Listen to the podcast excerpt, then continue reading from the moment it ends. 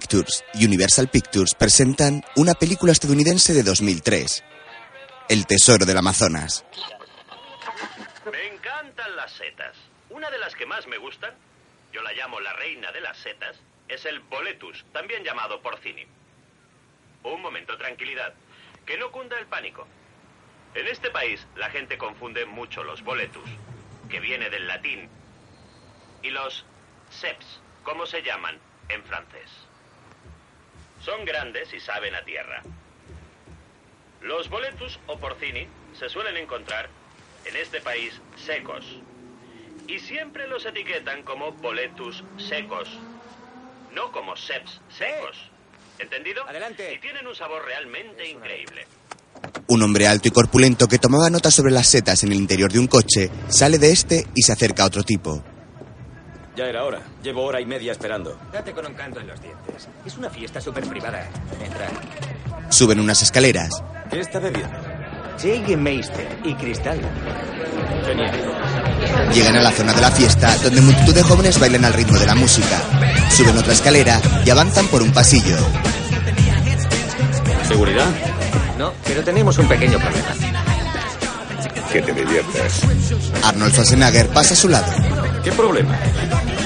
Perdona. Ahí tienes a tu problema. El de la izquierda es Jalil Johnson. Creo que juega de tres cuartos Jamal izquierda. Johnson, defensa de cierre.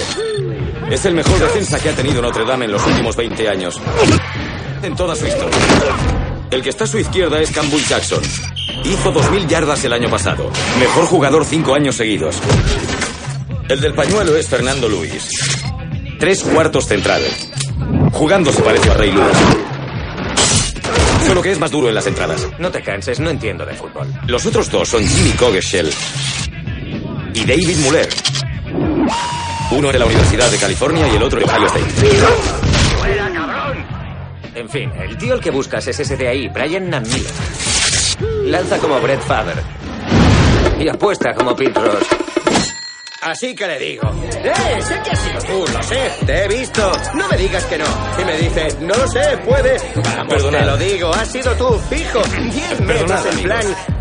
Siento molestaros, os pido disculpas, Alto pero ahí, es que- para el carro. Ahora paso de probar a maricones. Tienes que venir como todo el mundo. Eres grande, tío. Podrías valer. Así que le dije, tío, no quiero hacer una Perdona, fiesta. Brian, lo siento, no estoy aquí para ninguna prueba. Si me das únicamente Vale, un vale. minuto... Pásamelo. ¿Para quién es, tronco? ¿Cómo? ¿Para quién es el autógrafo? Venga, ¿cómo te Oh, llamas? Beck, ¿Eh? Beck, B-E-C-K. ¿Qué pasa? Eso digo yo.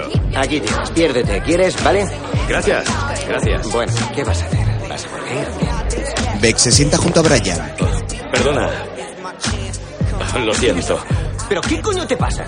Verás, hace un par de meses hiciste un par de apuestas con un socio mío. Espero que te acuerdes.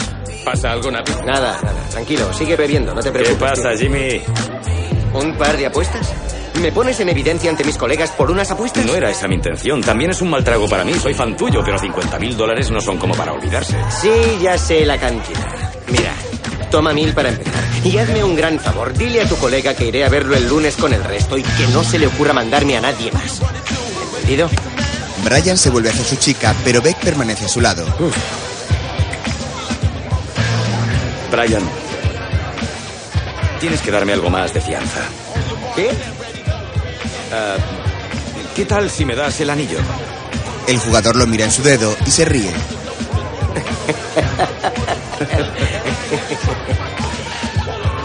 Lo siento. ¿Estás? No. Pásamelo por debajo de la mesa, a escondidas. Lo recuperarás, ¿A palabra. escondidas? Así que quieres el anillo. ¿Quieres también una copa? Gracias. Se la tira en la cara. Esta es mi respuesta. Eso es lo que pienso. Vete a la mierda, largo de aquí, tío. Vamos, desaparece. Eh, ocúpate de este. Ya has oído. Vamos, levántale ahí. ¿Eh? Está bien. Eso es, Playboy. Lárgate. Date prisa, tío. Largo. Y no vuelvas por ahí. Beck se levanta y se aleja entre la gente que baila con la cara empapada en champán. Luego se limpian los servicios. ¿Cómo ha ido? Esta mierda brasa. Llama por teléfono.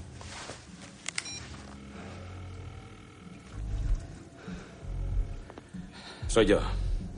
Sí, está aquí. Pero tenemos un problema. Con él está toda la línea ofensiva.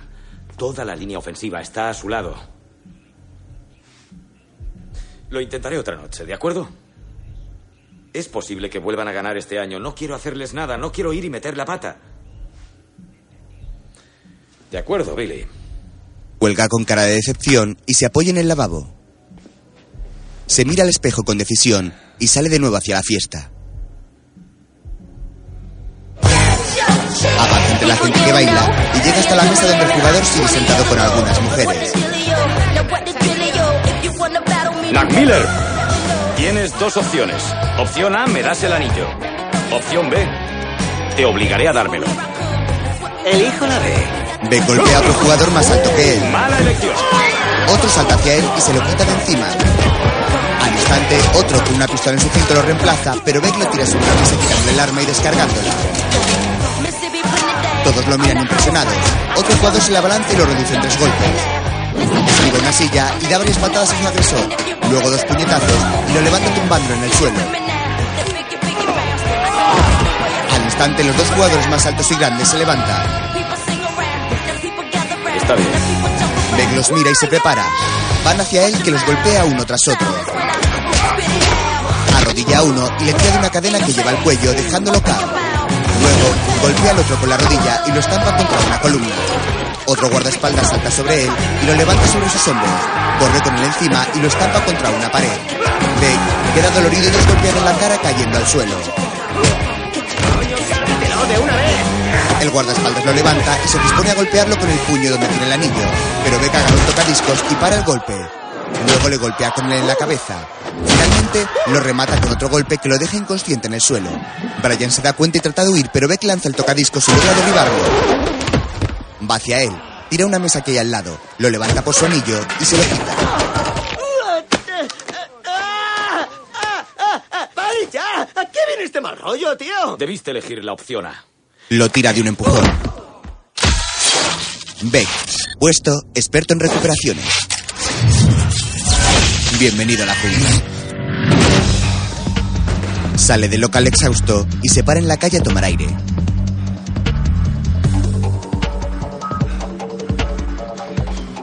Se tranquiliza y continúa andando mientras se palpa el labio.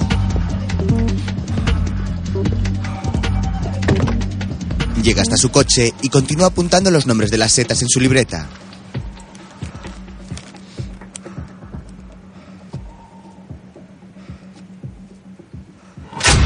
Al instante, las luces de un coche se encienden y alguien dispara una pelota de goma que le impacta en el pecho. Luego otra le da en la cabeza. Un hombre calvo y con perilla se acerca hasta él. ¿Cómo está, amigo? ¿Se encuentra bien? Lo siento. Busca en el bolsillo de su chaqueta y saca el anillo del jugador. Gracias, amigo. Beck sigue en el suelo sin poder reaccionar. Luego llega con su coche a una gran mansión donde un hombre con pelo blanco y perilla cocina. Aquí está. ¿Por qué me lo has mandado? ¿A Martin? Era una segunda opción. Cuando me llamaste no estaba muy seguro de que pudieras hacerlo. ¿Qué ha pasado? Me lo quitó de mi chaqueta. ¿Te ha derribado con esas bolas? Por favor. De todos modos, pienso descontarte 10. Billy, sabes que tengo planes, así que deja de racanearme. Es muy duro tener un restaurante. El 75% fracasa el primer año. ¿Y sabes por qué? Infracapitalización. Así de fácil. Y no creo que... Billy, quiero dejarlo, quiero una nueva vida, quiero mi dinero y lo quiero ahora. ¿Ahora? Claro. Billy rodea la mesa de la cocina. Está bien. Llega a una mesa junto a la que hay dos guardaespaldas y agarra algo. Un trabajo más. Solo un trabajo más y te vas limpio y con tu restaurante. Le entrega un sobre. Venga, ábrelo. Vamos. Beck abre el sobre y saca una foto de un joven. Es una foto de Travis Alfred Walker. Dejó Stanford y se dedicó a buscar tesoros hasta hoy. Pero lo único que ha hecho es meterse en líos. ¿Has dicho Walker? Es mi hijo. De mi tercer matrimonio solo duró dos días. Esa foto se la hicieron hará dos meses en una ciudad minera llamada El Dorado, en medio del Amazonas. ¿Cuánto? 250.000. Por ese dinero, ¿por qué no lo invitas y todos contentos? El chico no confía en mí. Secuestrarlo no lo arreglará. ¿A qué viene eso? El sarcasmo guárdatelo para los cretinos de tus amigos, pero no lo intentes conmigo, ¿queda claro?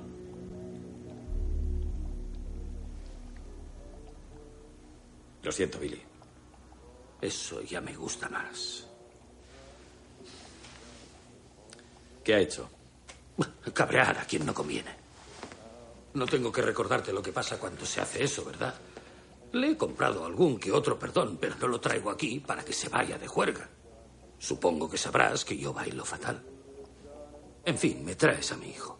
Quiero verle entrar por esa puerta. Y te vas de esta casa siendo libre. Con un restaurante.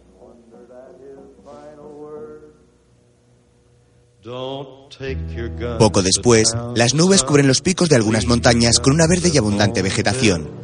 Una avioneta lo sobrevuela y desciende vertiginosamente hacia un valle. Luego asciende de nuevo. Dentro, un muñeco que mueve la cabeza se tambalea bajo el parabrisas. Beck, algo asustado, va sentado junto al piloto, un hombre con gorra y barba de varios días. El trozo de cinta aislante en el ala. ¿Eso es cinta aislante? Sí, tranquilo, colega. Amigo, tienes que dejarte llevar por la fe, no por lo que ves. ¿eh? Beck lo mira asustado. Vaya hombre, no podemos aterrizar. ¿Por qué? ¿Por qué no podemos? Resulta que el ganado anda suelto. Eh, El... Vaya, es una canción. No, las vacas andan sueltas. Mira ahí abajo. ¿Eh? ¿Vacas? Sí, les voy a dar un buen susto. Apartaos, cuernilargos, salid de ahí. ¡Allá vamos! ¡Os del ganado! ¡Salid de mi camino! ¡Apartaos! Pasa sobre el ganado a poca distancia. ¡Vamos, salid de ahí! Finalmente aterriza en la pista de tierra mientras las vacas corren despavoridas. Se detiene junto a un jeep rojo y una caseta donde un hombre está sentado en un barco. El piloto, con una pierna ortopédica, baja de la avioneta y se acerca a la otra puerta.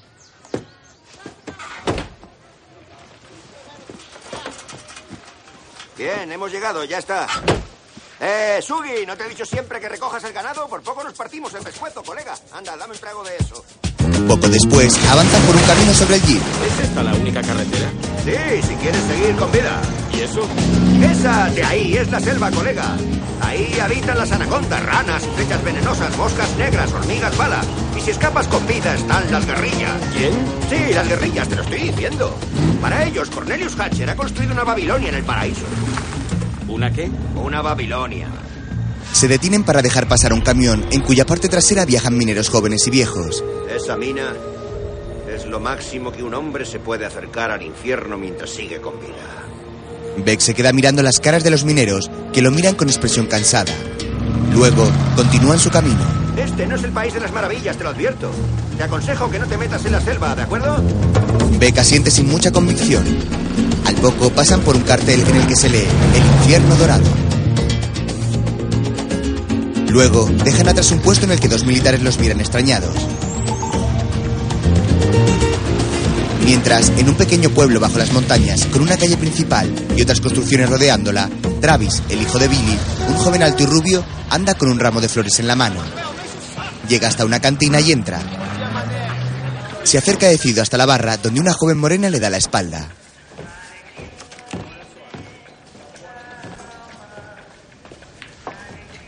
Yo he encontrado estas flores en lo más recóndito de la selva. Que yo sepa, nadie ha podido identificarlas, así que creo que soy yo quien debe ponerles nombre. Y solo pienso en una palabra para algo tan hermoso. Mariana. ¿Cuánto quieres? ¿Qué? ¿Cuánto? Necesito la barca de tu tío, serán solo dos días. Mariana. Escucha. Te presto mi coche y me lo devuelves sin parabrisas. Te presto la moto de mi La hermano. moto se averió, yo no tuve la ¿Y culpa. ahora quieres la barca de mi tío? Lo he encontrado, lo he encontrado. Jamás encontrarás ese garbo que buscas. Shh, se llama gato, te lo he dicho. Gato, Está allí, Mariana. Sé exactamente dónde está, pero necesito esa barca. Mariana se acerca indecisa a Travis. ¿cuánto? Ya te he dicho lo que... ¿Cuánto crees que valdrá ese gato? Es un hallazgo académico muy importante, Mariana, y no tiene... Di cuánto. No es cuestión de dinero. Mientes muy mal, Travis. No estoy mintiendo. Si te consigo la barca, tienes que llevarme contigo. Eso es ridículo. Estamos hablando de un cascabel Y de vamos nuez. a medias al 50%. Yo voy a hacer todo el trabajo, ¿vale? Lo he encontrado yo, ni hablar. 50% Travis. 70-30. 50%. 60-40. 50% salgo de trabajar a las 6. Entonces iremos a por tu gato. Eres un demonio. Le da el ramo de flores. Gracias No sé por qué. por las flores. Mientras, Beck y su guía llegan a un poblado donde hay varias colas para vender y comprar oro. Estas ventas son vigiladas por cámaras de vídeo desde una sala con varias pantallas. Beck se fija en los numerosos hombres armados que vigilan la zona. Llegan hasta una alambrada custodiada por varios guardias. Buena tarde, amigo. Harvey, viene a ver a tu hermano. ¿De dónde es? ¿Has armado? No, no me gustan las armas. Cachéalo. Bota dinheiro aqui. Ei, cara, isso não tá certo, não. Não foi o que a gente combinou. ¿Qué se paga ahora? ¿Qué se paga en el cuadrante 3? Un hombre se pelea por el precio que le han pagado, mientras un guardia acerca una rana para cachear a Beck. Vamos, cachea, cachea. Beck se fija en un surtido arsenal. Entre tanto, en la sala de pantallas, 2,4, 2,5, menos el 20%. una cámara enfoca a Beck, mientras un vendedor toma varias pepitas y se va. Fora! Uno de los guardias enlazados suelta su látigo y le agarra la mano, otro le golpea los nudillos y las pepitas caen al suelo. Beck observa sorprendido. ¿Lo habéis cacheado? Bien, adelante. Vamos. Vamos. No conozco a ningún norteamericano al que no le gusten las armas. Dentro de la sala, el responsable de la vigilancia, un hombre de unos 50 años y canoso, se levanta de su silla. Beck entra escoltado. Diles que sigan buscando. Como si fuera tan sencillo. ¿Es, señor Beck? ¿Quién le ha dado mi nombre? Que un hombre de su tamaño viaje tantos kilómetros para ver un sitio como este. Despierta cierta curiosidad. ¿En qué puedo ayudarle? ¿Conoce a este hombre? Travis Walker. A este compatriota suyo le dejo que excave en la mina y que alquile una habitación en mi ciudad a cambio de un módico 60% de lo que desentierre. ¿Sabe dónde lo encontraré? Donde veas un fantasma. Ese chico tiene demasiado rollo. Harvey, por favor. ¿Tiene negocios con él? Así es. Bien. ¿Qué clase de negocios? Son lo mío. Es personal. Entonces, ¿por qué viene a verme? Verá, cuando estoy en casa de otra persona, me guardo muy mucho de abrir la nevera sin pedirle permiso. La nevera. Quiero enseñarle algo, señor Beck. Venga. Salen a una terraza que da a una inmensa mina, donde miles de trabajadores son explotados. Dígame, ¿le parece esto una nevera? Beck contempla la mina de un color rojizo que contrasta con la vegetación. Parece el infierno. A usted le parece eso. En cambio, a mí me parece un ejercicio de voluntad y determinación. Siempre he creído que no se debe perder de vista la pelota. Cuando una novia se pone el anillo de pedida, o bien cuando un empresario se pone un Rolex, o cuando un rapero se pone un diente de oro, este es el precio, señor Beck, mi horror, mi infierno por la belleza de un diminuto trozo de cielo. Alguien tiene que estar pendiente de la pelota. Y ese alguien soy yo, señor Beck. Aquí estoy, día tras día, pendiente de la pelota. Y ese es el secreto de la vida. Si tienes el valor de asumir esa cruda realidad, ganarás mucho dinero. ¿Qué quiere de ese chico? Llevármelo a casa. Eso le costará 10 mil dólares. Luego vuelven al jeep. Necesito que me dejes el jeep. Eh, espera un momento, colega. Te daré mil dólares. ¿Qué? Te daré mil dólares. Guarda la bolsa en el avión y espérame. Con el motor en marcha. ¿Lo harás? ¿Por mil dólares? Exacto. Lo intentaré.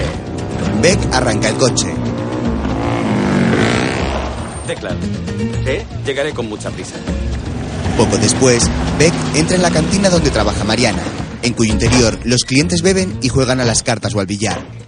Se acerca a la barra, pero no ve a nadie.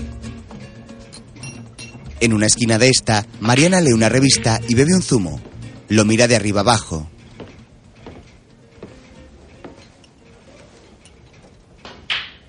¿Norteamericano? Sí. Mariana sigue leyendo. ¿De dónde? De un lugar donde hay camareros. La camarera lo mira mientras bebe otro trago de zumo. Se levanta y pasa tras él para entrar en la barra.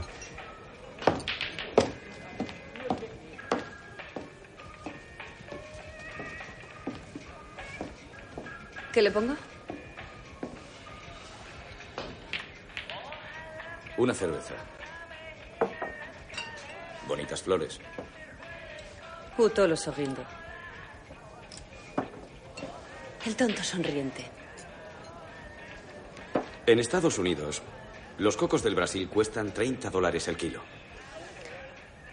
Pues esos se han caído de un árbol de ahí detrás. Y aquí no los llamamos cocos del Brasil.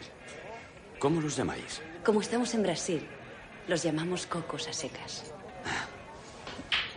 Muy aguda. ¿Y qué le ha traído al Amazonas, aparte de la comida y de la bebida, claro?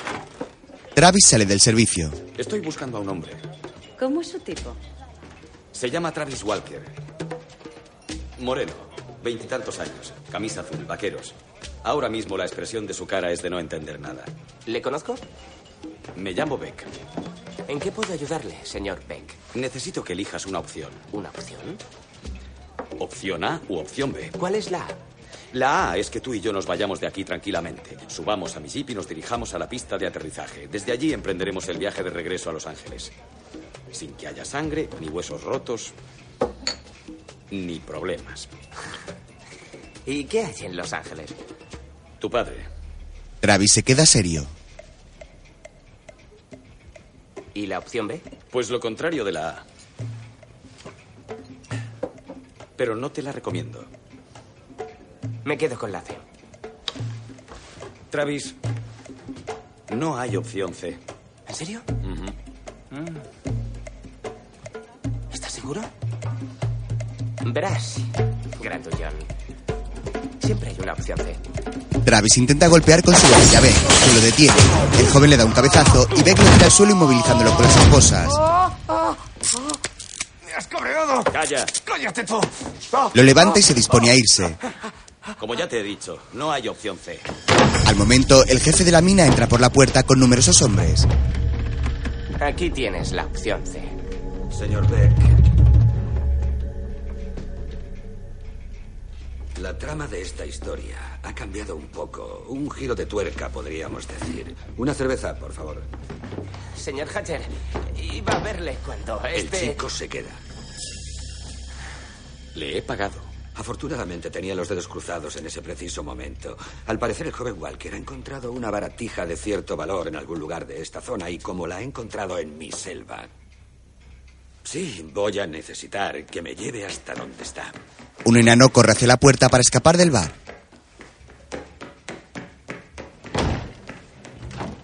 Vamos, larga lo que sepas, capullo. No me llames capullo, capullo. ¿Lo has encontrado o no, gilipollas? Como has dicho, gilipollas? Harvey, ¿Lo has Harvey. encontrado o no, gilipollas? ¿Qué dices, ¿Que si lo gilipollas? has encontrado o no, Harvey, gilipollas? tranquiliza, ¡Quieto Vamos. ahí! ¡Eh! No te propases. De acuerdo.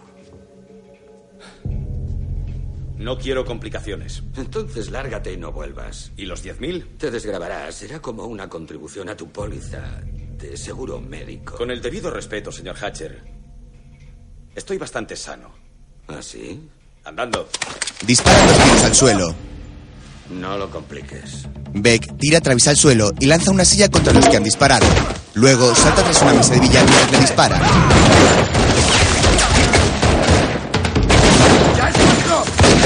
¡No, cabrón! Se esconde tras otra mesa y los vigila por un lado y otro. Continúan disparándole hasta que sale rápidamente y se abalanza sobre uno de ellos, saltando con sus piernas al cuello de este. Lo quita al suelo y derriba al otro. Lo desarma mientras lo amenazan con una navaja. Lo golpea en la pierna y en la cara y le mete la pistola en la boca apuntando con la otra Hatcher. Vaya. Mariana lo mira alucinada mientras Travis sigue en el suelo. Al momento, se recuperan los otros dos que había derribado. ¿Va a matarnos a todos, señor Beck? coloca al que tiene encañonado entre él y los que se han levantado y lo empuja hacia ellos con un gran salto derribándolos de nuevo. Travis aprovecha para intentar escapar, pero ve que le lanza cargado de la pistola y el joven resbala con él, mientras una estantería cae sobre el lugar de una Beck tira la pistola. He intentado ser razonable. Así no se hacen negocios. El hombre del látigo lo descuelga de su cinto y se queda mirando a Beck, que le aguanta la mirada. No has debido tirar la pistola. Le lanza el látigo. Beck lo agarra con su mano dejando a Hatcher asombrado. Beck empuja a Travis fuera del bar y lanza una mesa al lugarteniente que la destroza de un latigazo. Logran escapar. Estás muerto. Solo que no lo sabes. En el jeep, Esta es la opción B. ¡Es una broma! ¡Cállate! Oh, Estás muerto, pero bien muerto. No podemos salir de aquí. Todas estas tierras son de Hatcher. La carretera por la que vas, el aire que estás respirando, todo es de Hatcher. Sea la que sea la cantidad que te ha pagado mi padre, yo te doy el doble. No. El cuádruple. No. El doble y el cuádruple. No. No estás siendo razonable. Te doy una última oportunidad para que lo pienses. Y yo te la doy para que cierres la boca. ¿Es tu última respuesta? avanzan rápidamente por el camino y Travis mira hacia el precipicio. Si te sirve de algo, espero que disfrutes de la caída. ¿Qué caída? Esta. Travis mira al volante y el jeep cae al vacío. Ambos saltan de este y caen rodando por la ladera llena de árboles y ramas.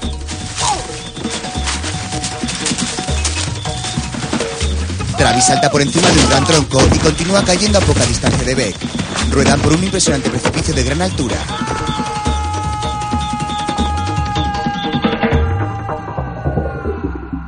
Siguen despeñándose golpeándose fuertemente con ramas, troncos o cayendo a otra altura. Dan impresionantes vueltas sin poder detenerse, propinándose numerosos golpes. Beck se golpea con un tronco que lo detiene y logra aferrarse a él, pero Travis llega al instante y se lo lleva por delante.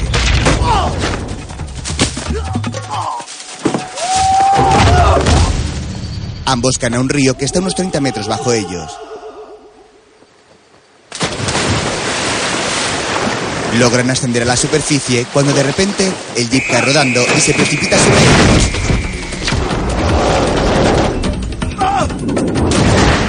El jeep queda flotando mientras una lluvia de hojas cae tras él. Travis sale a la superficie de nuevo.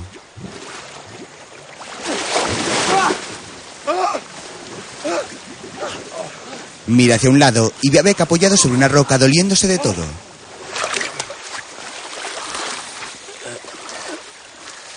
Vamos, Grandullón, ¿dónde están esas llaves? Bien. Estupendo. Ya está. Bien. Travis escapa por la selva corriendo entre grandes troncos. Cae al suelo y aparece Beck. ¡Travis! ¡Maldito sea! Se levanta y sigue corriendo. ¡Travis! Vuelve a caer y se levanta sin fuerzas. No pienso volver. Claro que volverás. No. De eso nada. Ahora mismo. ¿Quién coño te crees que eres, eh? Vienes a mi ciudad, destrozas mi bar y le echas el ojo a mi mujer. ¿El ojo a tu mujer? Empezamos. ¿Qué es esto? ¿Eh? ¿Quién es? ¿Es tu amigo? ¿Le conoces? Dilo. Salúdale. Di hola. Dile hola. Oh, oh, oh, oh. Travis se acerca para golpear a Beck, pero este lo hace primero tirándolo al suelo. Se levanta de nuevo. ¿Has terminado? Oh, Pues andando. Grandullón. ¿Te gustan las tormentas? ¿Eh? ¿A que sí, eh? Ajá. Pequeño trueno. Vale, ya. Pequeño rayo. Ya basta. Trueno, rayo, trueno, rayo. Le da otro puñetazo. ¿Has terminado de hacer payasadas? Vámonos. Sí, Estoy cansado. tú ganas. Beck se acerca al joven que se levanta y le golpea en la entrepierna. Luego se sube a su espalda y lo agarra por el cuello mientras él trata de liberarse. ¡A dormir! ¡A dormir! ¡Te digo que podremos! ¡Vamos! Beck se da cuenta de que hay un árbol tras él y golpea a Travis contra este. Luego lo agarra por el cuello, lo tira al suelo y lo inmoviliza. Ambos tratan de respirar. Obviamente hemos empezado con mal pie. Así que voy a ser sincero contigo. No. ¿Has oído hablar del gato del diablo? ¿El gato del diablo? Vale, ya. Vas a dejar de hablar ahora mismo. Está bien. Yo. ¡No! Es un objeto que no tiene precio, amigo. forjado de oro puro.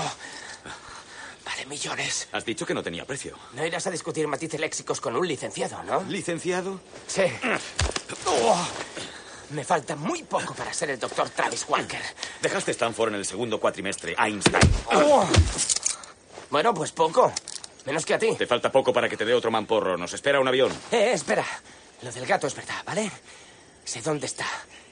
Te daré el 20%. Vamos. ¿Qué tal el 30? Lo esposa y lo empuja. Eres una persona muy desagradable, ¿lo sabías? Beck asusta a Travis que se aleja.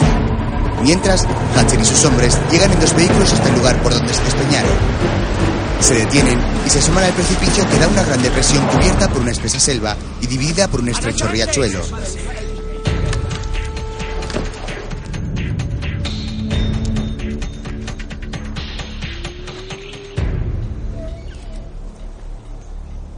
¿Cree que han muerto? Aún no soy adivino. Voy a dejarle sin nariz a ese cabrón. Saca su pistola y dispara hacia la selva. Ya basta, Harvey. Intenta conseguir el gato porque si las guerrillas lo pillan, no nos necesitarán más. Nadie querrá seguir trabajando en la mina. ¿Irías tú a la mina? Harvey baja la mirada y Hatcher se vuelve hacia sus hombres.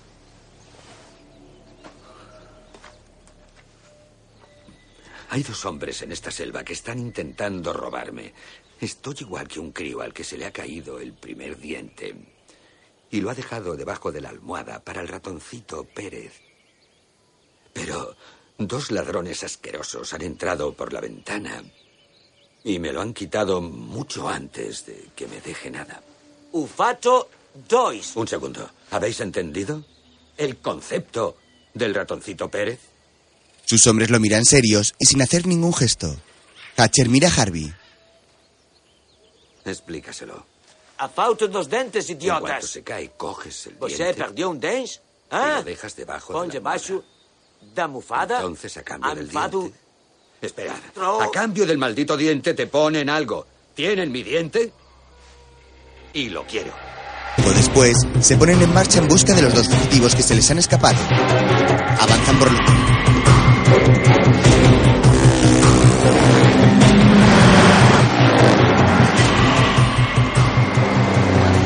Tienes que decírmelo. Lo del bar ha sido algo increíble.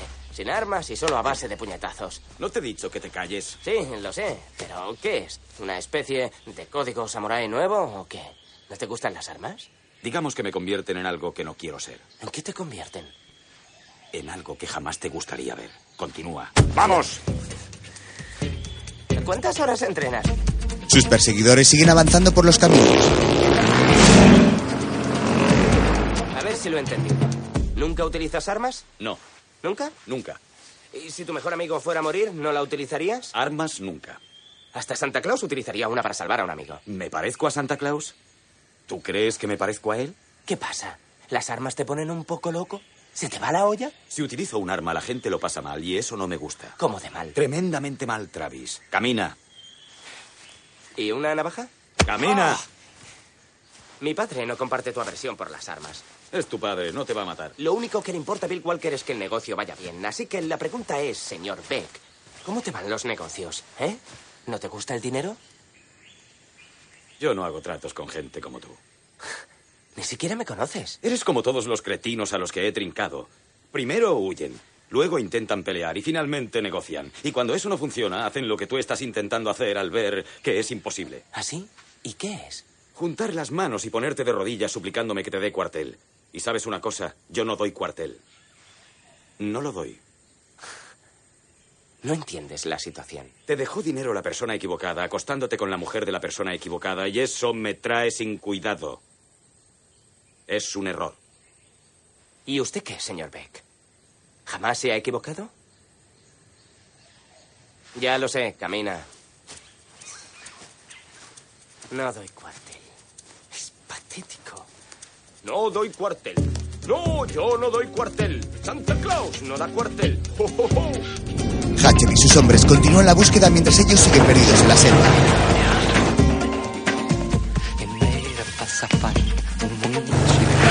Los perseguidores cruzan un riachuelo decididos a atraparlos.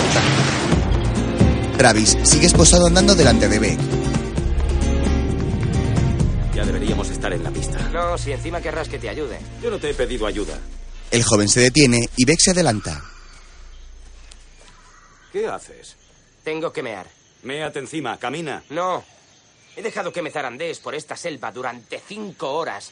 Has sido muy agresivo. Y no voy a dar un paso más hasta que me dejes mear. Si quieres que siga, tendrás que llevarme a hombros y te aseguro que te pienso mear en toda la cabeza. ¿Me amenazas? ¿Amenazas con mearte? Pues sí, si no lo hago aquí. Está bien, tú ganas. Mea. ¿Me bajas la cremallera? No, no pienso bajártela. Tienes 30 segundos para mear. ¿Cómo voy a mear esposado y con las manos en la espalda? Apáñatelas. Mea. Vamos. No lo compliques.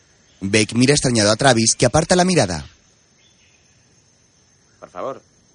Beck consiente y se acerca. Ni respires y no digas ni una palabra. No me mires, mira para allá. Le baja la cremallera.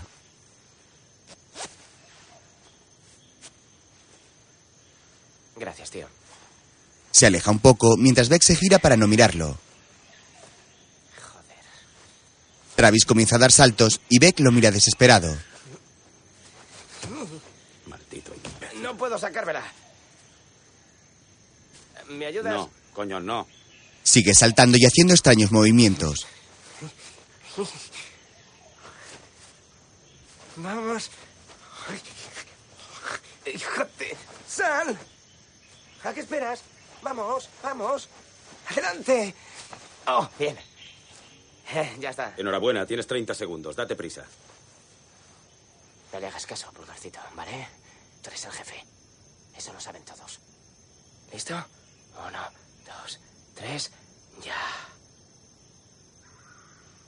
Una, dos, tres, va, va, va, va. Oh, oh, oh, sí. ah. Qué alivio. Ah, qué gusto. Beck se quita su chaqueta y anda varios pasos. Al instante se acciona un mecanismo con un contrapeso que lo levanta por el pie dejándolo colgado boca abajo. ¿Qué, qué es esto? ¿Pero qué? Eh, Travis, eh, Bienvenido a la selva, musculitos. Eh, bájame. Parece que el grandullón ha caído en un cepo. tengo las llaves de tus esposas. Se le caen al suelo. Te diré lo que tienes, amigo. Tienes problemas. Vamos, no lo hagas, Travis. Travis se libera. Eh, eh, bájame. Travis, Oh, ¿qué es esto? ¿Es tu diario? ¿Eh? ¿Tu agendita? Dámelo. ¿Eh?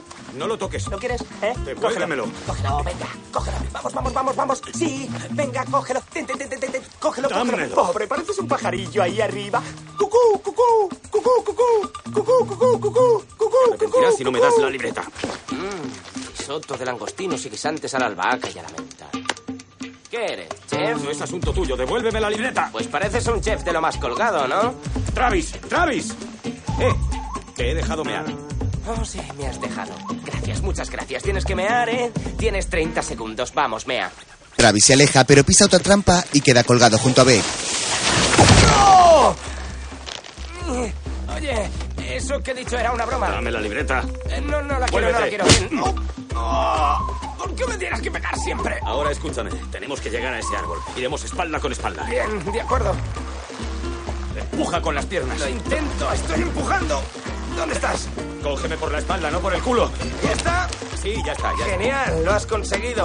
¿Ahora qué? Pásame el brazo por encima. Agárrate ¿Qué? al árbol. Escucha, pásame el brazo por Te encima. agarras como un Pásame gordo. el brazo por encima. ¿Qué? No voy a. No te cojas a la enredadera. Déjalo, ¿ves Tienes que qué? sujetarte. Un ruido los asusta. ¿Qué es eso? Mierda. ¿Qué ha sido eso? Monos. Numerosos monos saltan de árbol en árbol. Los dos compañeros permanecen colgados boca abajo sin mover un músculo.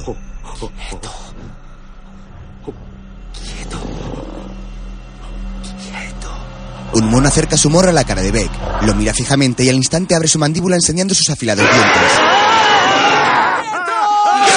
Se sueltan del árbol y comienzan a balancearse de un árbol a otro, mientras los monos histéricos intentan arañarles y morderles. Ellos tratan de evitarlo con sus manos, pero uno de los monos araña a Beck en el pecho. Todos abren sus bocas totalmente alterados, y el que arañó a Beck salta sobre ellos y se agarra a él. ¿Qué hace? ¿Qué hace? ¡Está follando! ¿Qué hace? ¡Te está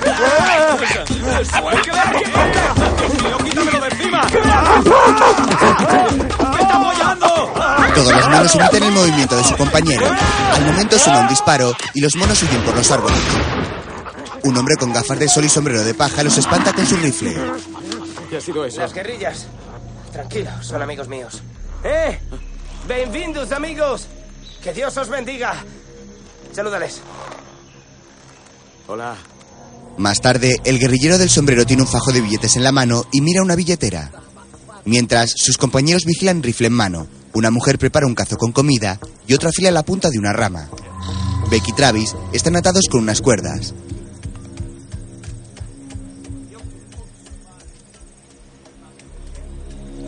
Así que tus amigos, ¿eh? ¿Estás de coña? Prefiero a uno de esos monos empalmados. El jefe guerrillero se quita las gafas de sol, se levanta y va hacia ellos. Pase lo que pase, no dejes de mirarle a los ojos. ¿No se molestará? No, no. Pase lo que pase, ni pestañees. Son como osos. No digas nada y déjame hablar a mí. Cala a boca, poa. Sabemos que trabajáis para Hatcher. Nos estabais siguiendo. ¿Eh? ¿Qué hacen en la selva? Cree que trabajamos para Hatcher. Pues dile la verdad. No, Hatcher, no. Mirada agresiva, mirada agresiva, mirada agresiva. Meu camarada. Distinguido anfitrión. Al contrario que él, yo no trabajo para ese canalla. Si me deja vivir, te levo a algo de mucho valor. ¿Qué que ese gigante está me olhando así? ¿Por qué me mira ese gigante sin respeto? Le arrancaré los ojos. Por tal arrogancia, arrancaré sus ojos. ¿Qué está diciendo? Silencio, no apartes la mirada, no la apartes. Amigo, o gigante aquí. Hatcher le paga para que mate a sus Para enemigos, matar a osos incluido yo. Los guerrilleros cargan sus armas al escucharlo y Beck lo mira extrañado. ¿Por qué me dará la impresión de que tu portugués es una mierda? Oh, oh. ¿Qué que él dice? Él ¿Qué ha dice que dicho? todos seus ancestrais Se mean eran vuestros estos. ancestros. Mirada agresiva. Él duvida Y que os ha llamado doten maricas. las pirañas. El guerrillero saca un largo machete que Beck mira impresionado. ¿Ahora qué ocurre? Creo que quiere pelear contigo. No, nada de peleas. Dile que no quiero pelear. O asesino es un grande No guerrero. quiero pelear contigo. Cuanto no antes pelearé. você lute e mate a él, No melhor. quiero pelear. No pelearé con nadie. Tranquilo, son muy bajitos. ¿Qué? Podrás con ellos. Son poca cosa. Cortan la cuerda que los ata al árbol. ¿Por qué quieres pelear? ¿Por qué? Yo solo quiero llegar al aeropuerto. Por favor. Tengo que volver a casa. Muy bien, señor chulo. El guerrillero se quita la camisa. Sus compañeros lo siguen, se quitan sus cinturones y sueltan las armas. No quiero hacerlo. Por favor, por favor. Travis, diles por última vez que no quiero pelear. Me encantaría ayudarte, colega, pero. No creo que me hagan ni puñetero caso. Mira arriba. Un guerrillero se descuelga por una liana y golpea la cara de Beck. Se impulsa en otro árbol, lo empuja con sus pies y lo agarra por el cuello tirándolo al suelo. ¡Eso es! ¡Muy bien! ¡Lucha como sabes! El guerrillero comienza a saltar dando patadas al aire. Da otra vuelta sobre sí mismo y le golpea repetidas veces en el pecho. Finalmente, le da un puñetazo en la cara que lo tira al suelo. Beck se levanta mientras su contrincante, más bajo pero con el cuerpo fibrado, da vueltas a su alrededor. No lo hagas. Le da otro puñetazo en la cara. Beck intenta responderle, pero rápidamente se coloca tras él y le golpea numerosas veces en las lumbares. Luego le da una patada en la pierna que lo hace caer y salta girando sobre sí mismo. ¿Qué haces? ¿Cómo te están haciendo jiu-jitsu? Continúa sacudiéndole en el pecho, da un salto y le da un puñetazo en la cara. Otro guerrillero le da una patada en el pecho y otro desde una liana lo impulsa de una patada a varios metros.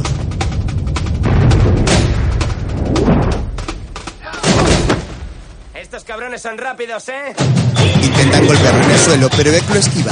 Al levantarse, otro se le cuelga de los hombros y cae al suelo, pero esta vez reacciona y le da una patada en la espalda. Dos van a por él, que se gira apoyándose sobre sus brazos y le da una patada, pero otro desde una liana lo golpea de nuevo, cae al suelo y le da otra patada que lo hace volar. Hay que estar atentos.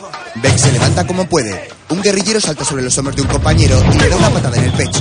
Al instante, otros dos se descuelgan por dos lianas atadas por los pies, lo agarran por las piernas y lo lanzan por los aires. Vuela hacia un gran árbol y se golpea con una rama. ¡Oh! ¡Qué dolor! Cae desde una gran altura golpeando sus piernas con las ramas que salen del tronco y queda quieto en el suelo.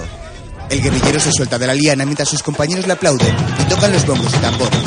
Levanta los brazos considerándose ganador, pero Beck hace un movimiento y todo se detiene. Los guerrilleros lo miran y su jefe se gira extrañado. El gigantón se gira en el suelo. El jefe guerrillero agarra un hacha y se la lanza, pero esta se clava en un árbol. Otro se le acerca con un cuchillo, pero ve que lo esquiva, le para el brazo y se lo gira sobre su cuerpo. En ese instante le lanzan dos cuchillos. Se da cuenta y salta sobre el guerrillero para evitarlos. Lo agarra por las piernas y lo lanza contra un árbol.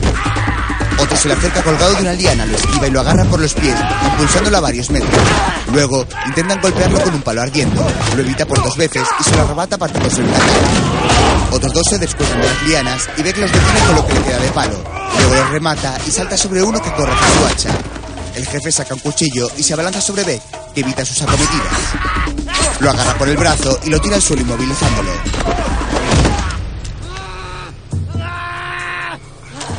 Yo no soy tu enemigo.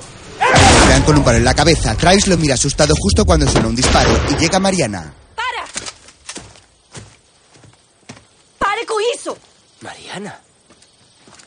Então, é assim como vocês gastam o tempo? Mas ele é um dos assassinos do Hatcher. Ele nada, nada a ver com Hatcher. Ele veio para ela. ¿Qué haces tú aquí? Por la noche, Camarera de día y líder de las guerrillas de noche. Increíble. Mientras yo te la pegaba a ti, tú me la pegabas a mí. Esperaba que encontraras su gato do diablo. ¿Fue simplemente trabajo? ¿En serio? Joder. Lo has hecho de coña. ¿Tú qué crees, Travis? Lo sabía.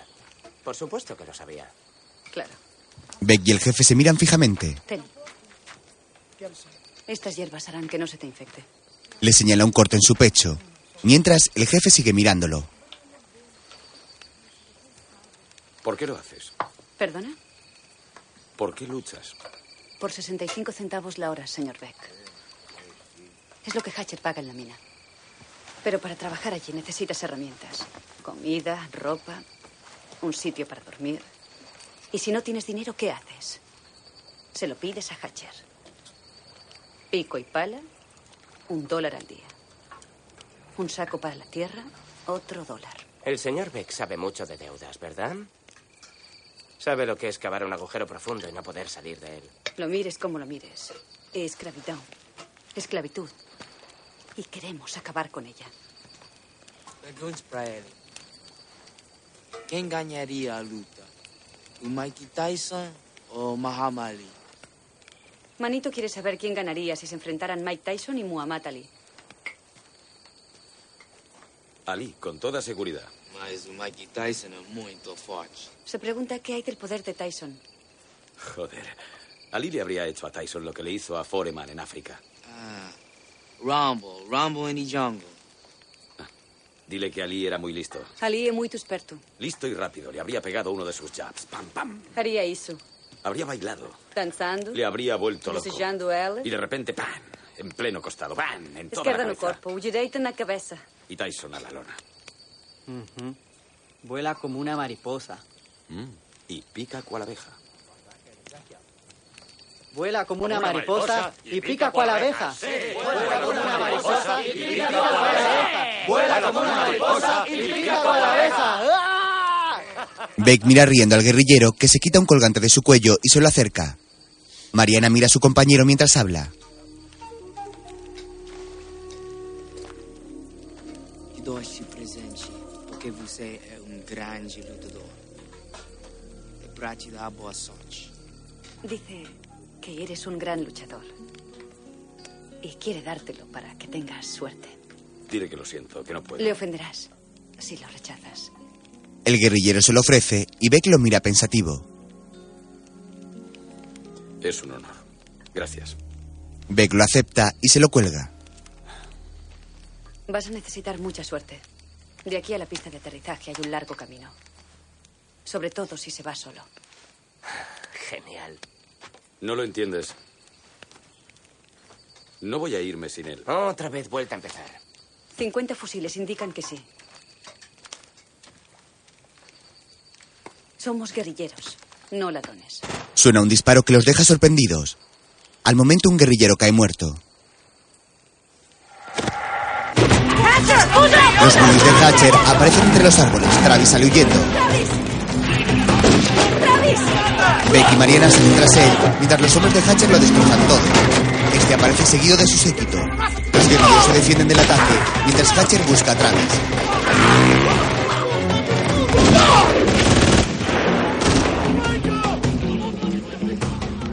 Que no quede ni uno. Los guerrilleros van cayendo bajo los cuchillos y las balas. El hombre del látigo captura a uno por los pies para que no escape, mientras sus compañeros los persiguen entre la pared acuchillándolos. El jefe guerrillero se defiende con una metralleta y huye. Travis sigue corriendo por la oscura selva. Beck aparece y le detiene de un puñetazo.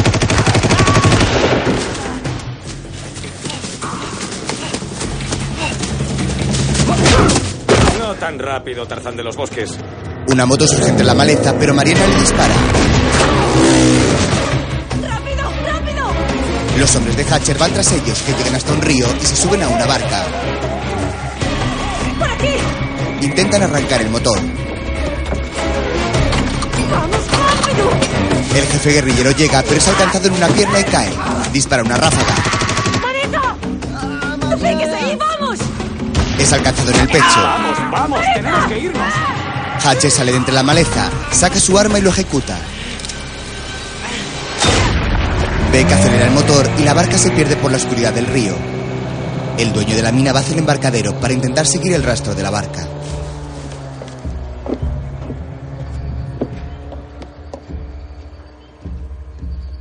Quiero grupos de búsqueda pequeños. Encontradlos. Encontradlos.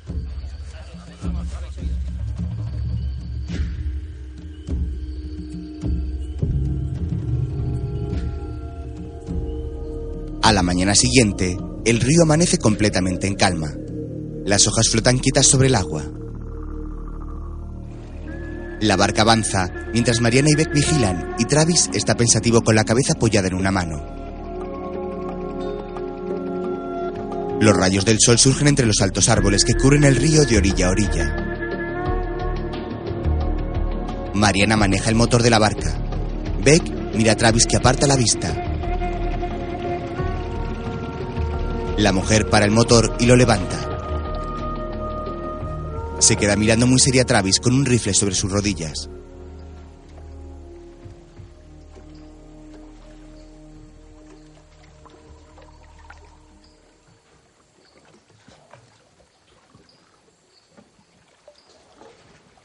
Bueno, esto es lo que vamos a hacer. Vas a llevarme donde está Ugatu tu diablo. Travis niega y ella carga el rifle. Y me vas a llevar ahora. Cálmate. No. Ya ha visto cómo son. No me vuelva a decir que me calme. Travis, no juegues conmigo ¿O qué? o te pegaré un tiro. Pues si me matas, jamás encontrarás el tesoro. Así que hagamos un trato. ¿Trato? ¿Lo ves? El gato solo es un objeto para ti. Una vida en la Riviera con yate privado. Oye, no sabes nada. Ah. para acerca de mí. nosotros es la esperanza. Oh, qué pena me das. Esto parece un telemaratón. Siéntate, siéntate. Te has vuelto loca, por poco me matas. ¿Lo has visto? Desgraciada. Calla. Me callo. Este es el trato. Él te llevará hasta donde está el gato y tú me enseñarás cómo salgo de aquí para poder llevarlo a casa. ¿De acuerdo? Mariana y Travis se miran serios. ¿Hay o no hay trato? Trato. A ver si lo he entendido. Ella consigue lo que quiere. Tú consigues lo que quieres. Y a mí que me jodan. Si quieres, se lo devuelvo.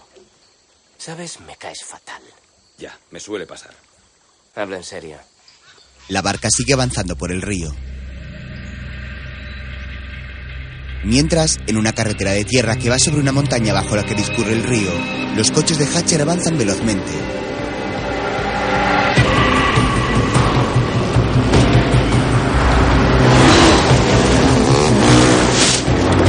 Dos giran por otro camino y los demás siguen.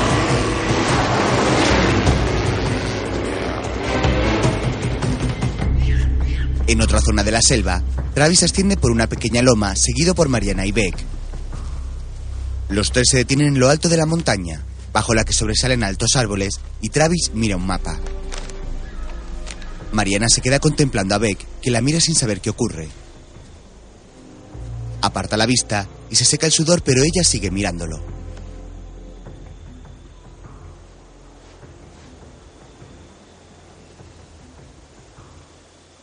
¿Qué? Solo estaba preguntándome cómo ha llegado a hacer lo que sea que haga. Es una larga historia. Tenemos tiempo. Yo crecí en un sitio muy duro. Una cosa llevó a la otra y ya está. Como tú. ¿Como yo? Sí, a ti si te buscan te encuentran. Solo que a mí me encontraron y se corrió la voz. Cuando me di cuenta, estaba en una habitación con la gente equivocada y el dinero equivocado. ¿Cree que yo estoy en una habitación con la gente equivocada? Sí, algo parecido. Usted me gusta, señor Beck. En serio. Pero no nos parecemos en nada. Travis, sigamos, vamos. Beck se queda mirándola mientras se aleja y aparta la vista pensativo.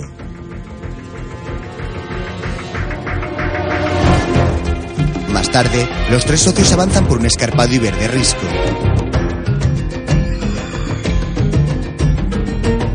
Luego ascienden por un estrecho camino y cruzan un riachuelo.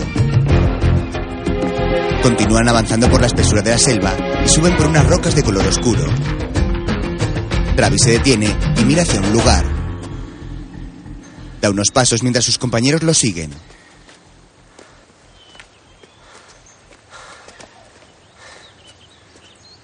¿Qué ocurre? Vamos a darnos un baño, Superchef. Va hacia el lago. No tenemos tiempo para eso. Andando. Vamos, grandullón. No te vendrá mal. Travis, tenemos que seguir. Pronto anochecerá. Se quita la camiseta. ¿Por qué? Ya hemos llegado. Señala una pequeña catarata que descarga en el lago. Mariana lo mira sorprendida, al igual que Beck. Travis se mete en el agua y nada hacia ella. Mariana suelta su rifle y Beck se quita los pantalones. No hagas pis en el agua. ¿Por qué? El candiru es un parásito. Irá hacia la orina y se te meterá en el pau. ¡Venga, grandullón! ¡Está buenísima! ¿Se meterá dónde? En el pinto. Se te meterá en tus partes y si se te mete, ya no sale. ¡Adelante! Eh, espera. ¿Y qué pasaría? Habría que amputar. Mariana va hacia el agua mientras Beck mira hacia sus partes y se vuelve a poner el pantalón. No se meterá en mi pinto. Ni hablar. Hoy no. Al poco, los tres van nadando hacia la catarata por donde el agua transparente cae hacia el lago. Se sumergen y pasan buceando por un hueco bajo la catarata. Salen a una pequeña cueva iluminada por la luz que entra a través de la catarata.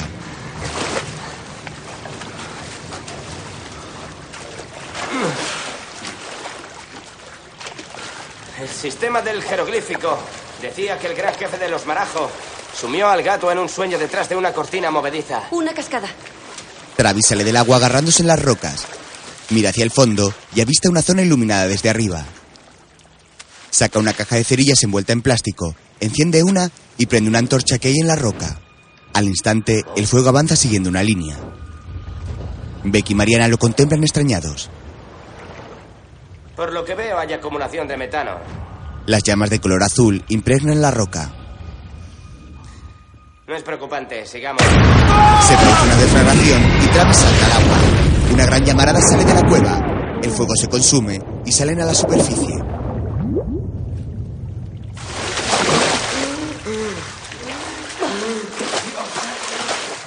Eres un genio. No tienes ni idea de lo que haces. Ah, vale ya. Está claro que no sabes lo que es un depósito de metano. ¿Y tú sí? Cállate, ¿quieres? ¿Qué has dicho? Salen del agua y avanzan hacia la zona donde se produjo la explosión.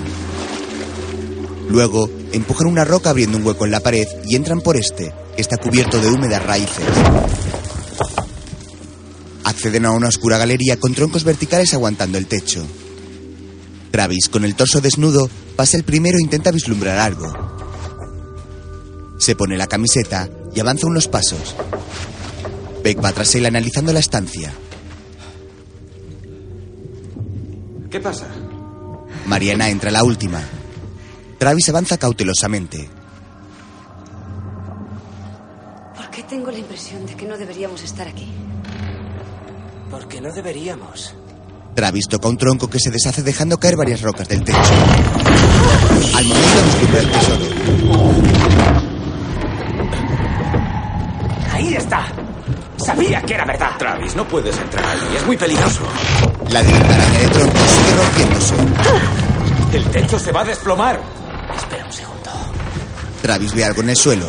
Se agacha limpiándolo. Un jaguar. Los troncos continúan deshaciéndose mientras Beck intenta aguantarlo. Sé lo que es esto. ¿O no? Águila. No puedo aguantarlo, Travis. Ya sé qué es esto. ¿Qué es? Una caja fuerte de 800 años. De este modo protegían sus tesoros. Tiene que haber una combinación.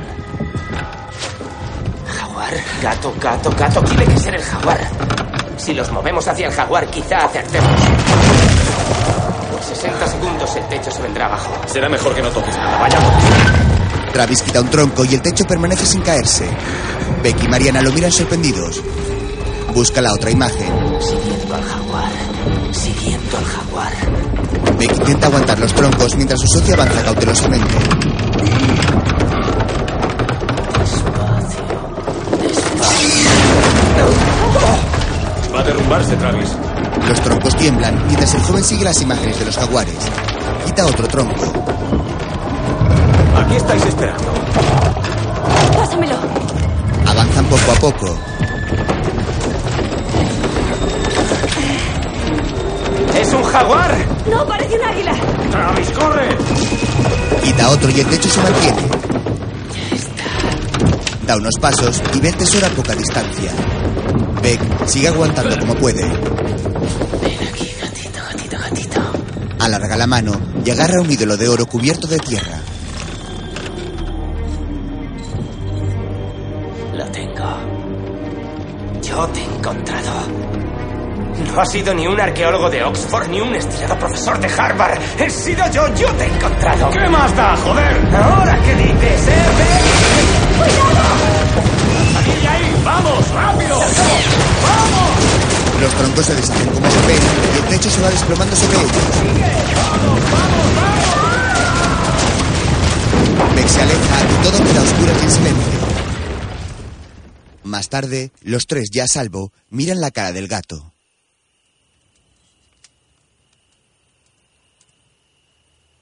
Son con lobos. Es difícil encontrar uno. Tenéis suerte. Mariana acerca algo de comer a sus compañeros. Yo no jugaría con los ojos del gato diablo. Dicen que es peligroso. ¿Qué más dicen? Que cuando vuelva a las manos de sus legítimos dueños, los ríos serán caudalosos y llenos de peces. Y los árboles serán frondosos y darán sombra a miles de hamacas para que la gente descanse cómodamente. ¿Crees que cuando le entregues este gato a tu gente ocurrirá eso? No, señor Beck, pero el dinero que saquemos vendiéndolo nos ayudará a conseguirlo. Compraremos semillas, irrigaremos, cultivaremos nuestras propias tierras, saldremos de la mina de Hatcher. Lutadores de la libertad. Sabes que cuando esa escultura llegue al mercado negro desaparecerá. Ya es tarde para tener principios, ¿no crees? Sobre todo cuando tú pensabas hacer lo mismo. Además, el 10% de ese mercado negro va a pagar tu libertad, así que deberías ser un poco más agradecido. ¿Y si te dijera que la iba a donar a un museo para que todos puedan disfrutar de ella?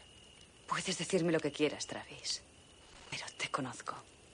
Travis la mira con una sonrisa y sigue comiendo. Mariana lanza otro fruto a Beck.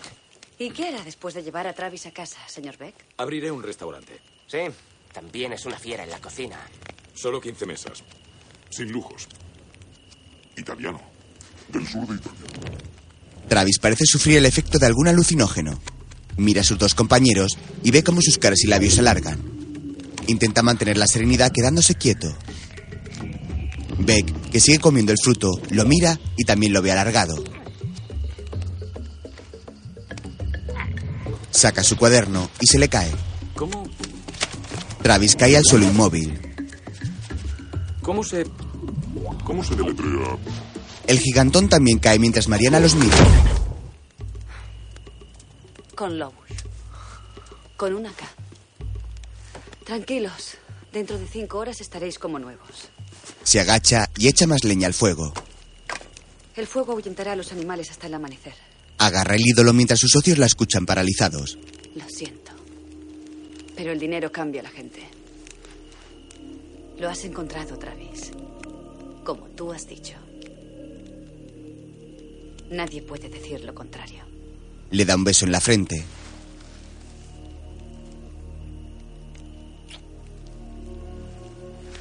Te mandaré el dinero para que compres tu libertad. Se acerca a Beck. Ha cumplido su palabra y para mí es muy importante. Yo haré lo mismo. Vaya al norte hasta que llegue a Quantana Road y siga en dirección sur hasta el aeródromo. Buena suerte, señor Beck. Se agacha y le da otro beso. Mariana se aleja por la oscura selva, mientras los dos compañeros cierran los ojos y se dejan llevar por el sueño.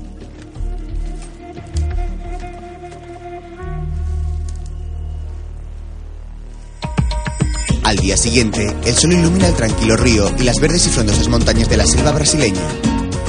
Mariana avanza apoyándose en una larga vara de madera, ascendiendo y descendiendo los elevados y escarpados riscos que conforman el salvaje paisaje de la zona. Mientras, los hombres de Hatcher siguen la búsqueda sobre sus buggies. A cierta distancia, los dedos de Beck comienzan a reaccionar.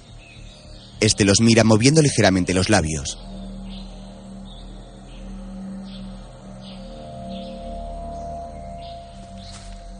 Algo se acerca tras los árboles. El fuego de la hoguera se ha extinguido y solo queda una débil columna de humo. Beck abre los ojos enormemente al verlo llegar. Uno de los monos que los atacó los mira sentados sobre un tronco. Beck intenta hacer gestos con su cara. ¿Qué? Mono, mono. ¿Mono de dónde? Quítamelo de encima. Fuera de aquí, mono. ¡Fuera de aquí, mono! ¡Fuera de aquí, mono! El mono grita y al momento llega su manada. Odio este lugar. ¡Lárgate, mono! Odio los pececitos come penes y odio la fruta rara. ¡Quítamelos de encima! Quiero irme a casa. Quiero oler asfalto. ¡Lárgate, mono! Quiero comer tortellini caseros y ver a Los Ángeles Lakers. ¡Fuera! He dicho que quiero irme a casa. ¡Fuera! Quiero irme a casa. ¡Fuera, mono! ¡Quiero irme a casa! ¡Lárgate, mono! ¡Lárgate, mono! Beck se levanta pero vuelve a caerse. Más tarde, Declan, el piloto, arregla algo dentro de una cabaña. Beck y Travis aparecen por detrás.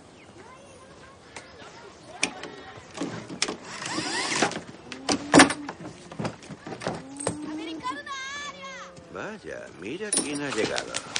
El piloto de la avioneta se levanta y sale a recibirlos. ¿Dando una vuelta, colegas? ¿Y mi bolsa? ¿Dónde está mi jeep? Dame la bolsa. El piloto la agarra y se la lanza. Beck la abre y saca una navaja.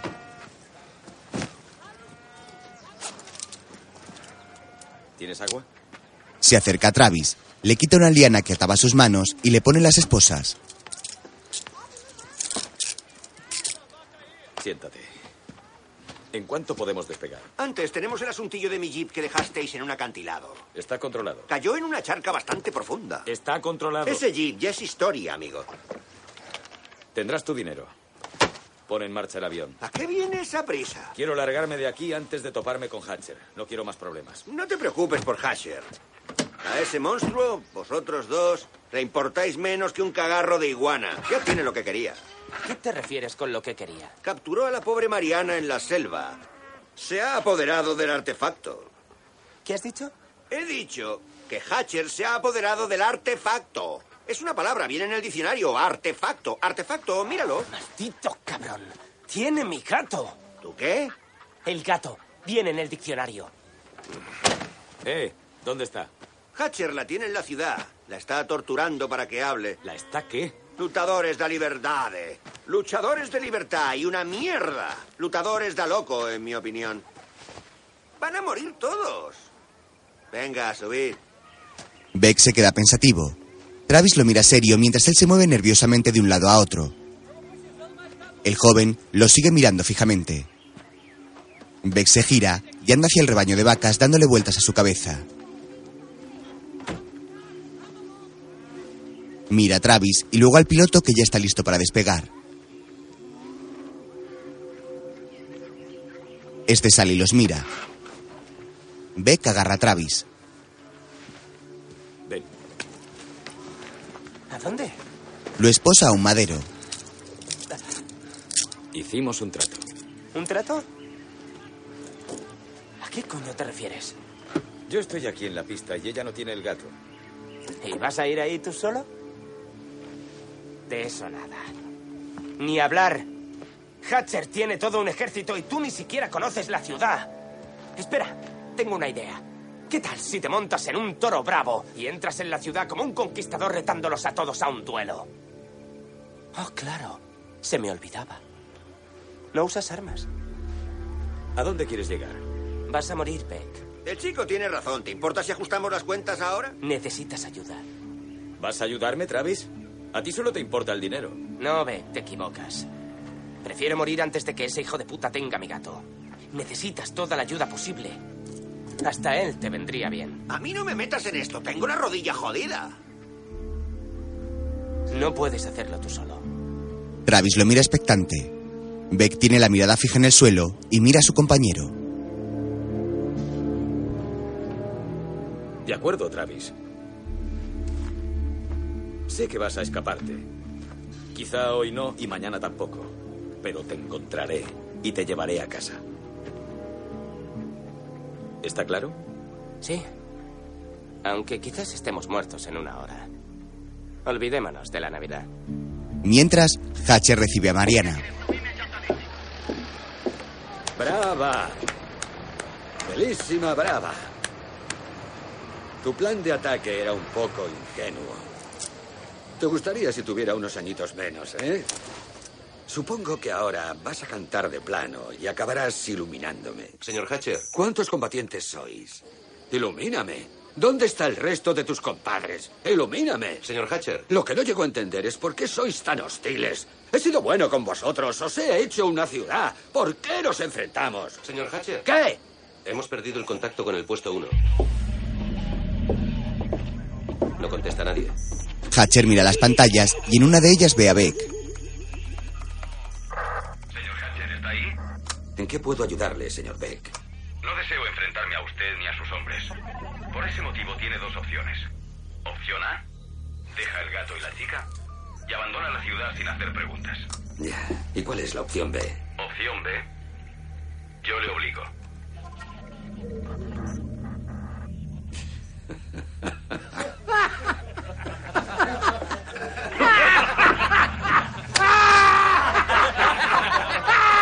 Mala elección. Beck rompe la cámara y dejan de reírse.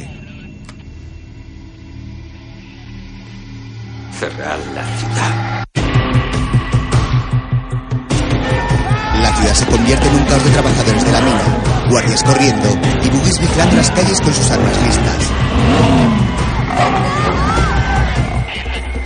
Hatcher observa las pantallas, comprobando que todo se hace como ha dicho, mientras sus hombres redoblan la vigilancia. Esposan a Mariana unos tubos de hierro junto a otros hombres.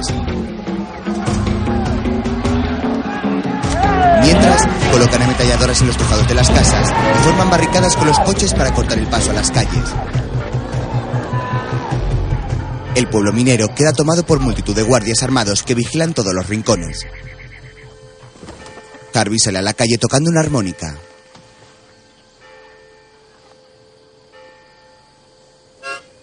Desde los tejados, sus hombres vigilan las calles y las entradas a la ciudad, al igual que el hombre del látigo, que permanece en mitad de la calle a la expectativa.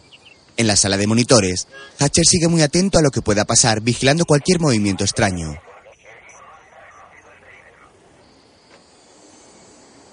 Los guardias permanecen atentos cuando un ruido llama su atención. Todos miran hacia un lugar, asiendo con fuerza sus armas. La música de una gaita se va acercando poco a poco. Hatcher sigue observando por los monitores, pero estos comienzan a fallar. El piloto avanza con una gorra y las gafas de sol medio caídas, mirando con miedo al ejército de guardias armados que vigilan la ciudad. Estos no dan crédito al ver al personaje con una falda escocesa y una gaita sobre su hombro. El piloto se detiene ante el asombro de los guardias.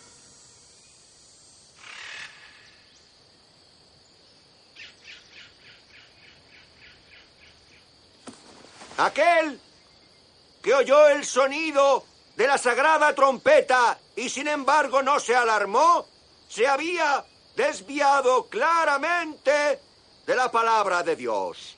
Así que Cornelius Bernard Hatcher. ¡Ha llegado tu fin! ¡Estamos preparados para todo! Es pues hora de ponernos en acción.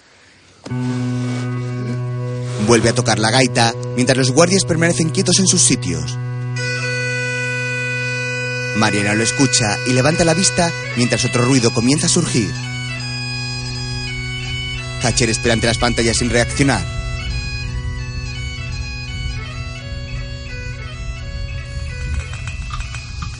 El suelo y las botellas que hay sobre las mesas comienzan a temblar. Hatcher sigue sin pestañear justo cuando la manada de bandas aparece entre los matorrales y entra por las calles de la ciudad. Los guardias huyen despavoridos para intentar ponerse a salvo de la estampida y se lleva por delante todo lo que encuentra. Los techos de los porches se van desmoronando. Un gran toro negro con largos cuernos va tras un guardia que se tira al suelo. La manada golpea con furia un coche lanzándolo a varios metros, al igual que algunos guardias. Menudo encierro. Los toros y las vacas entran en las casas golpeando a los guardias que tratan de ponerse a salvo. Uno de ellos sale cautelosamente de una casa y se encuentra con Beck. Hola. Lo golpea y tira el arma. Sigue andando y pisa un banco que golpea a otro guardia, lo desarma y tira el rifle a la calle. Mientras, Travis surge por una esquina y se esconde tras un coche. Disparan contra él y responde con dos pistolas. Thatcher lo observa todo desde las pantallas. Será cabrón. Beck se resguarda tras otro coche y comprueba que Travis está escudo. Además, se ha quedado sin bala. Este tira las armas al suelo y sale corriendo por mitad de la calle esquivando las balas. Beck corre hacia los que disparan, sube por encima de una camioneta y tira el techo que hay sobre los guardias.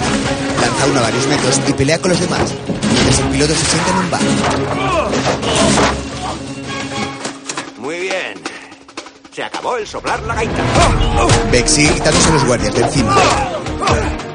¿Por qué no se lo cargan? Travis intenta ponerse al resguardo, pero es agarrado por detrás y empujado al interior de un garaje. Beck se de todos los que pueden mientras Travis es levantado y lanzado contra una pared. Beck golpea con un rifle a un guardia, lo desarma y amenaza con este a otro que se detiene. Empuja al otro guardia contra su compañero. Travis agarra un cubo y lo lanza contra su agresor. Luego le tira numerosas latas de comida. Los guardias disparan contra Beck, que corre a resguardarse. ¡Vamos! ¡Ataca! ¿Quieres que te dé? Sí. ¿Oh? Muy bien. ¿Un pequeño trueno? ¿Eh? ¿Te gustan las tormentas, grandullón? ¿Qué tal un rayito? Comienza a hacer extraños movimientos con sus manos y brazos, asustando a su rival, que va retrocediendo. Le da una patada y le mete los dedos en los ojos. ¡Orejas, orejas, orejas! Le da una patada y lo deja ¡No me toreas! Mientras, Coge el gato y la chica y vete al aeródromo. Si tienes algún problema, utilízala de rehén. Ah, Harvey, cuando estés fuera de la ciudad, cárgatela, no la quiero ver más. Le da el ídolo y se va. Mientras, ve que está refugiado tras un autobús. Travis sale del garaje, vigila a los lados y se agacha para tomar una pistola. Pero en el instante los guardias comienzan a dispararle. Sale corriendo por la calle y se mete en el autobús. Beck se lamenta mientras las balas van destrozando. Travis avanza reptando por el suelo. Bom, bom. Los guardias disparan sin cesar. Travis se defiende con la pistola y Beck analiza las armas y las caras de los tiradores.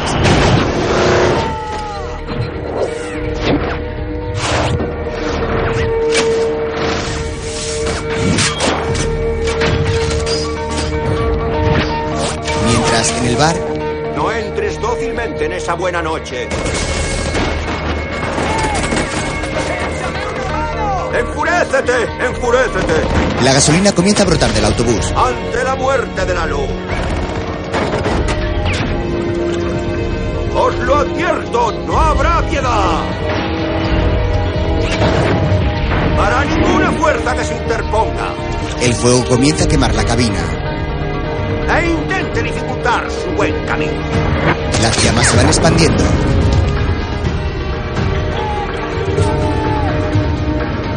Beck permanece pensativo con los ojos cerrados. Tiene un rifle donde se lee, sin contemplaciones. La gasolina, el fuego y las balas siguen acechando el autobús, donde Travis grita aterrorizado. El gigante abre los ojos, agarra con fuerza el arma y se levanta. Pasa bajo una bandera de Brasil y comienza a disparar a todo el que se pone en su camino sin fallar un solo tiro. Hatcher lo observa con preocupación. Beck avanza por la calle acertando con la figura que ve. Travis se levanta del interior del autobús y mira alucinado. El gigantón sigue andando y carga sus rifles. Sigue deshaciéndose de los guardias. Se resguarda tras un muro. ¡Corre! Dispara a un guardia que cae por una escalera. Travis aprovecha para escribir el autobús y los guardias del techo y la apunta, pero ve, dispara antes. Travis se aleja del autobús cuya gasolina sigue brotando. Ambos huyen de él. ¡Boom! ¡Shakalaka! El autobús estalla en una bola de fuego. Beck se aleja andando mientras la onda expansiva tira por los suelos otra vez y a los bordes del techo. Una rueda envuelta en llamas sale despedida y destroza la cámara por la que de Hatcher. Beck sigue disparando a los guardias del techo. Mientras, Travis ve como Harry trata de huir con el tesoro y con Mariana. De eso nada. Se levanta y corre hacia un coche. Beck trata de salir de una casa, pero varios guardias disparan desde fuera. Se resguarda y tira el agua mientras Harvey huye con el tesoro. ¡Devuélveme mi gato, payaso calvo! Harvey sale su pistola y Travis choca con ellos. Ambos se encuentran contra la torre del agua que pierde el sustento y cae sobre los coches. Todos saltan y se alejan corriendo. Mientras, los guardias siguen disparando hacia donde se encuentra B, que corre y da un impresionante salto por la terraza cruzando hacia la casa de enfrente y llevándose por delante una columna. Se levanta y comienza a tirar todas las columnas, haciendo que la azotea donde están los guardias con su sustento y caiga por su propio peso.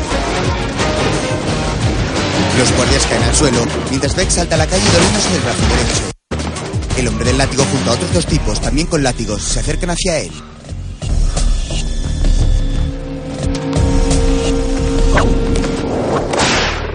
Llegan sus armas y lo golpean contra el suelo. Ah, genial. Hatcher se levanta mientras los tres guardias con látigo rodean a Beck y lo amenazan dando latigazos al suelo. Mientras, Harvey yace muerto en el suelo y Travis se ha hecho con el ídolo. Beck evita los latigazos haciendo rápidos movimientos de pies. Se agacha para esquivar uno, pero otro le impacta. Hatcher coloca el cargador a una pistola. Los guardias le siguen dando latigazos a Beck. Uno de ellos salta y le da una patada. Beck rueda y logra agarrar la mano de uno de ellos. Le quita el arma, pero otro látigo se la arrebata de la mano. El guardia le da dos patadas en el pecho y en la cara y se ve de nuevo entre los tres, que no paran de soltar latigazos y darle patadas. Esquiva dos y da un impresionante salto para evitar un tercero que le pasa rozando. Se pone de pie y lo agarra por el tobillo lanzándolo a varios metros. Dos de ellos sacan un cuchillo del mango del látigo, pero Beck los detiene con una patada desde el suelo. Les quita sus pistolas y los mata, pero el que queda se las quita con el látigo. Mientras, Hatcher llega con la pistola en su mano y muy cabreado. Beck se levanta y el látigo se le enreda en su cuello. El guardia tira y lo trae hacia él, pero Beck le da una patada en la cara y lo tira al suelo. Ambos se levantan y se disponen a pelear. Mientras, en un tejado, un guardia herido agarra su rifle. Beck y el hombre del látigo se intercambian puñetazos.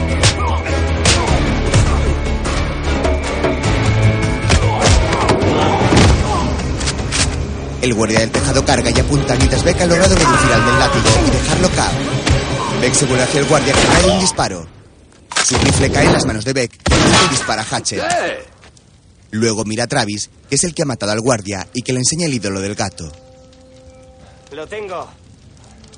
Es usted muy bueno. No lo puedo negar. Mira otra vez hacia Travis, pero este ya ha desaparecido. Baja su rifle ante la falta de amenaza. Sin embargo, se ha equivocado de nevera, señor Beck. Hatcher se agacha por su arma y Mariana le dispara en el brazo. Poco a poco, los guerrilleros y trabajadores de la mina van saliendo. ¡Quietos ahí! ¿Qué he hecho? ¿No somos hombres? Hatcher. ¿Qué? La opción A sigue en pie. Aún estás a tiempo de irte. La opción A no es para mí. Antes de que yo llegara, ¿Qué, qué teníais? Reconocedlo. Sed justos. Puse un tejado sobre vuestras cabezas y os di unas moneditas cuando erais unos pobres indios. No teníais ni bolsillos antes de que Hatcher llegara.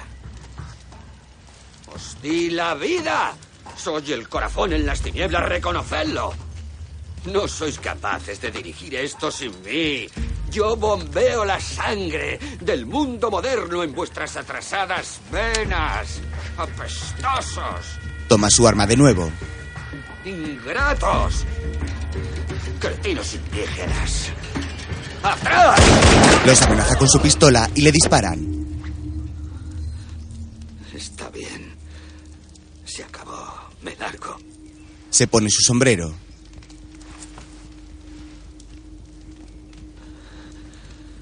Señor Beck,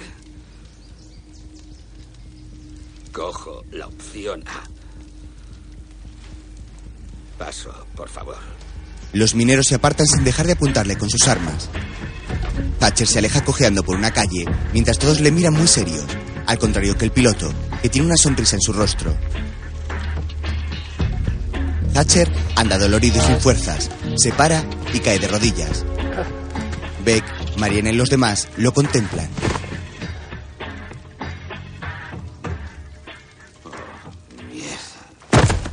Cae muerto al suelo. Todos los habitantes presentes lo observan sin pena. Luego, Beck quita las esposas a Mariana.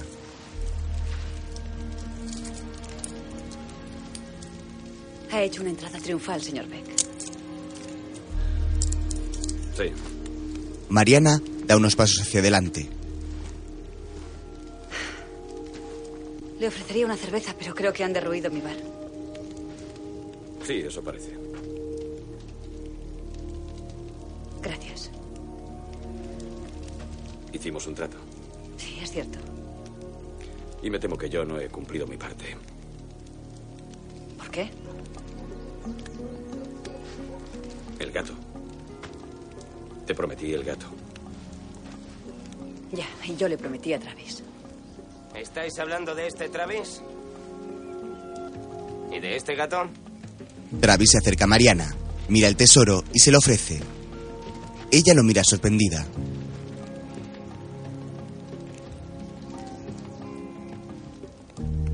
Impresionante. Ya, espero que deletren bien mi nombre.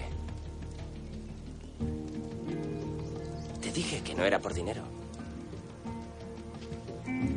Bueno, grandullón. Mueve ficha. Beck se queda pensativo.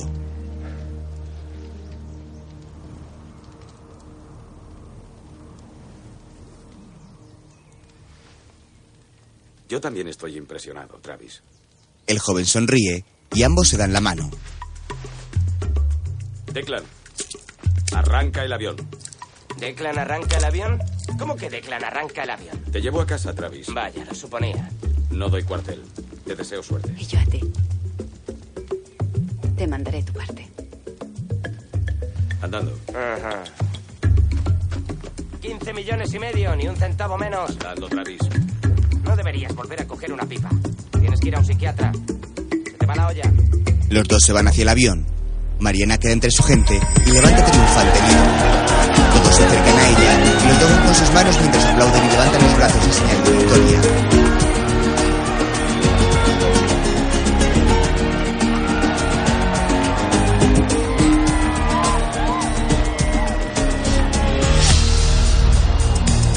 Poco después, Beck sale de una gran camioneta negra con sus gafas de sol, una limpia y planchada camisa azul y pantalones negros. Abre la puerta de atrás y saca una mochila.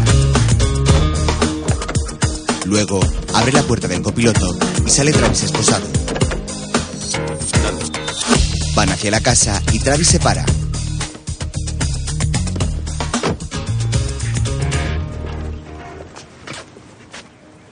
Vamos. Entran y los recibe Billy. Vaya, estás aquí. Eh, te has dejado barba. Estás hecho un hombre. Pero estás en los huesos. Correr es un buen ejercicio. Correr es un buen ejercicio. ¿Lo habéis oído, chicos? Correr para salvar el pellejo. Muy bueno. En serio. Su padre le da un bofetón. ¿Sabes que no hay aspirinas en el mundo para un dolor de cabeza como tú? Es posible, pero entiendo lo que quieres decir. Me alegro. Porque eso significa que entenderás por qué vas a regresar a Chicago. Fíjate por dónde eso no lo he entendido. Ah, sigue siendo un estilo. No lo soy, papá. No sabía que estaba casada. Pues lo estaba. Y bien casada. En cuanto a ti, ¿por qué has tardado tanto? No ha sido fácil pillar a tu hijo, Billy. ¿Este? No. Sí, sí. Pero ha entrado por esa puerta tal y como acordamos. Es cierto. ¿En paz? En paz. 250. Ya tienes tu restaurante. Ahora largo de aquí, ¿eh? Billy, antes de irme, resulta que en Brasil me han enseñado un ritual que practican cuando tienen grandes celebraciones. Lo que hacen es comer esta fruta que se llama con lobos. Con K. Y he pensado que antes de irme celebraríamos este último encuentro. Venid aquí, chicos, probadla y acabemos con esto. Si dice que está buena, tiene que estarlo. Billy, ten para ti el primer trozo. Travis mira sonriente. No está mal. Vaya pedazo de pepitas. Odio las pepitas. Beck le quita las esposas a Travis.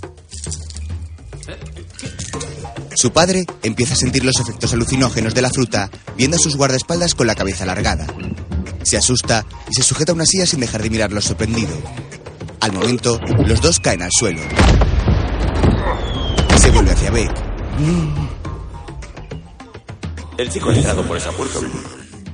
Sus caras y labios se distorsionan mientras sonríen. Billy va perdiendo fuerza sin saber qué ocurre. Tienes una cara rarísima. ¡Eh, papá! Lo asusta y Billy cae al suelo. Luego salen de la casa. Eres cojonudo, ¿lo sabes? Me has enseñado algo ahí dentro, en serio. Pensaba que tenías carácter, pero no estaba seguro. Lo tienes, eres la leche. En serio. Sube al coche. Has infringido descaradamente toda ley agrícola. Como si a ti te importara. Espera, deberíamos entrar ahí y liquidarlo. Si quieres entrar ahí, adelante. Machácale, te espero aquí. Yo no pienso entrar ahí. Bueno, entonces calla y sube al coche antes de que cambie de opinión. No vuelvas a empujarme. ¿Qué? Que no me empujes. Te agradezco todo lo que has hecho por mí, pero si nos ponemos tiquismiquis, todo lo que has hecho es igualar el marcador. Yo te salvé la vida primero. Sube al coche. No tienes que agradecérmelo, pero te ruego que no me vuelvas a empujar. ¿Entendido? Ah, ah. Suelta la mochila en el suelo. Está bien. Prepárate, te voy a machacar. ¿A qué esperas? Oh, oh. Sí. Eh. ¿Te acuerdas del amigo el señor Trueno? ¿Y de su colega? El señor Rayo. Oh, sé que los conoces bien. Es algo muy familiar, ¿verdad? Mueve sus piernas y empieza a menearse tomando una posición como si fuera a correr y embestir. Beck lo mira entre incrédulo y extrañado. Estoy de coña, tío. Subo al coche. Pasa a su lado y le da una palmada. Yo te mato.